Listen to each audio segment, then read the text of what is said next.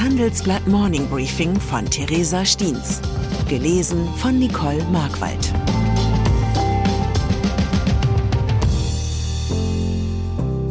Guten Morgen allerseits. Heute ist Montag, der 27. Februar. Und das sind unsere Themen. Enttäuschung. Ist die Zeitenwende ausgefallen?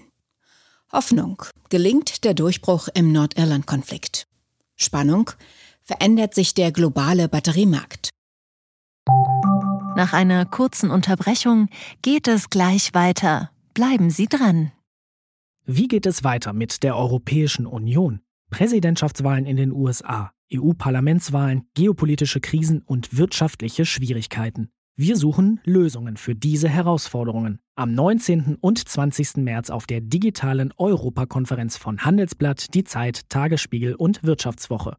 Über die Zukunft Europas sprechen wir mit Bundeskanzler Olaf Scholz, Wirtschaftsminister Robert Habeck und vielen mehr. Kostenlose Anmeldung unter europe20xx.de.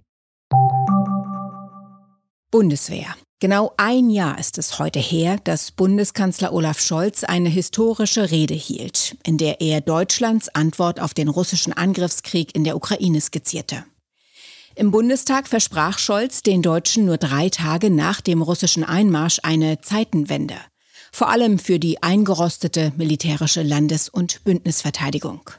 Doch jetzt, ein Jahr danach, zeigt sich, dass die versprochene Zeitenwende eher einer Zeitlupenwende gleicht. Denn in Sachen Ausrüstung ist für Deutschlands Armee seitdem nichts so richtig besser geworden. Im Gegenteil. Die Bundeswehr schickte zwar Panzerhaubitzen, Munition und Flugabwehrraketen in die Ukraine. Doch anscheinend ist man seitdem noch nicht dazu gekommen, das verschickte Material hierzulande auch wieder nachzubestellen.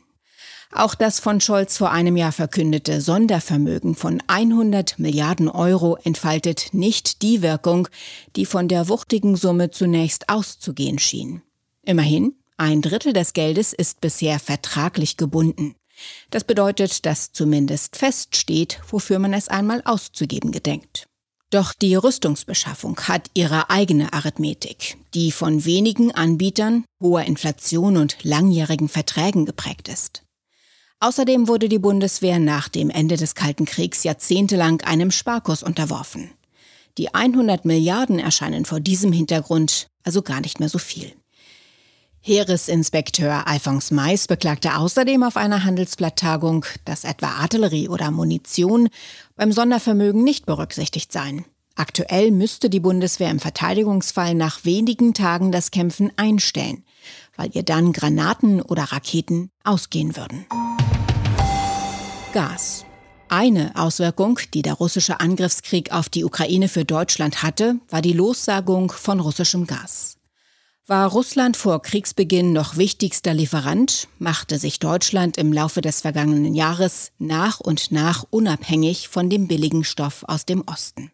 Die beiden Wissenschaftler Axel Ockenfels und Georg Zachmann spielen jetzt in einem Handelsblatt Gastkommentar die Möglichkeit durch, dass Russland bald wieder gezielt Lieferangebote für Gas machen könnte. Zum Beispiel an einzelne Unternehmen oder Mitgliedstaaten. Ein ökonomisch verlockendes Angebot, das aber schwerwiegende Konsequenzen für den politischen Zusammenhalt in Europa haben könnte. Deshalb fordern die Autoren, neue Verträge für solche Gaslieferungen zu verbieten, um Russlands strategischen Handlungsspielraum einzuschränken. Nordirland. Vom Blick Richtung Osten jetzt zum Blick Richtung Westen. Eine Einigung im Streit über den Status von Nordirland nach dem Brexit könnte kurz bevorstehen. Das berichtet der britische Rundfunksender BBC. EU-Kommissionspräsidentin Ursula von der Leyen reist deshalb heute nach London, um sich mit dem britischen Premierminister Rishi Sunak zu treffen.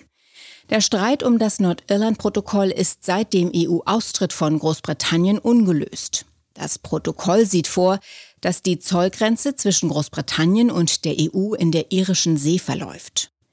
Damit sollen Grenzkontrollen zwischen dem britischen Nordirland und dem EU-Mitglied Republik Irland verhindert werden. So sollte eigentlich ein Wiederaufflammen des alten inneririschen Konflikts verhindert werden. Doch die Anhänger der Union in Nordirland fühlen sich durch den Vertrag von Großbritannien abgeschnitten. Eine Einigung in dieser schwierigen Gemengelage wäre ein großer Erfolg für Premier Sunak, der den Briten vorsichtshalber noch schnell versicherte, trotzdem ein überzeugter Brexiteer zu sein. Afrika. Auch der Blick nach Süden verspricht derzeit viel Spannung.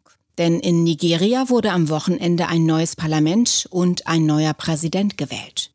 Der Gang zur Urne verzögerte sich jedoch aus Sicherheitsgründen und weil teils Dokumente und Personal fehlten. Diese Wahl gilt als Test für die Stabilität in der Region und könnte einige politische Veränderungen mit sich bringen. Diese und andere afrikanische Wahlen interessieren uns momentan auch aus einem bestimmten Grund. Einige Länder auf dem Kontinent entscheiden sich derzeit dazu, ihre wertvollen Rohstoffe nicht mehr zu exportieren. Diese werden vor allem für die Elektroindustrie gebraucht. Das könnte einen Wandel im globalen Batteriemarkt zur Folge haben, den China von vorne bis hinten dominiert. Doch um von diesem Wandel zu profitieren, müssten die europäischen Unternehmen jetzt schnell einsteigen. Denn schon wieder sind es die Chinesen, die erste Raffinerien in Afrika bauen.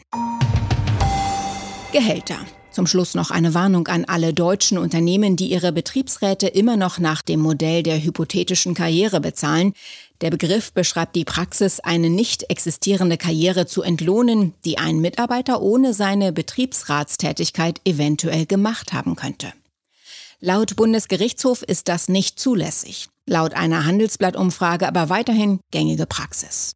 Doch das Risiko dabei lautet im schlimmsten Fall eine strafrechtliche Verurteilung wegen Untreue und bis zu fünf Jahre Haft. Dabei finde ich den Begriff der hypothetischen Karriere eigentlich zu schön, um ihn abzuschaffen. Welche hypothetischen Karrieren ich schon alle hingelegt hätte, wenn mir nicht ärgerlicherweise immer etwas dazwischen gekommen wäre. Ich wünsche Ihnen einen tollen Tag, an dem Sie Ihre selbst gesteckten Ziele nicht nur hypothetisch, sondern auch tatsächlich erreichen. Es grüßt Sie herzlich Ihre Theresa Steens. Zur aktuellen Lage in der Ukraine. Ukraine braucht laut USA derzeit Leopardpanzer und keine Abrams. Besonders im Interesse der Einheit des Bündnisses habe Biden der Lieferung von Abrams-Panzern zugestimmt. Aus praktischen Gründen sei die Lieferung nicht sinnvoll. Der Wiederaufbau der Ukraine wird zur Jahrhundertaufgabe. Während der Krieg noch das Land verwüstet, werden im Hintergrund schon Perspektiven für den Wiederaufbau entworfen. An einigen Stellen beginnt er bereits. Weitere Nachrichten finden Sie fortlaufend auf handelsblatt.com/Ukraine. Die Welt steht vor gewaltigen Herausforderungen. Zum einen die Energiewende voranzutreiben und gleichzeitig den Klimawandel einzudämmen. Und auch der Energieträger Wasserstoff gewinnt weltweit immer mehr an Bedeutung. Doch wie geht es weiter? Erfahren Sie mehr auf dem Handelsblatt Wasserstoffgipfel 2024 am 12. und 13. Juni in Essen. Infos unter handelsblatt-wasserstoffgipfel.de. Mit dem Vorteilscode Wasserstoff2024 erhalten Sie einen Rabatt von 15% auf die Tickets.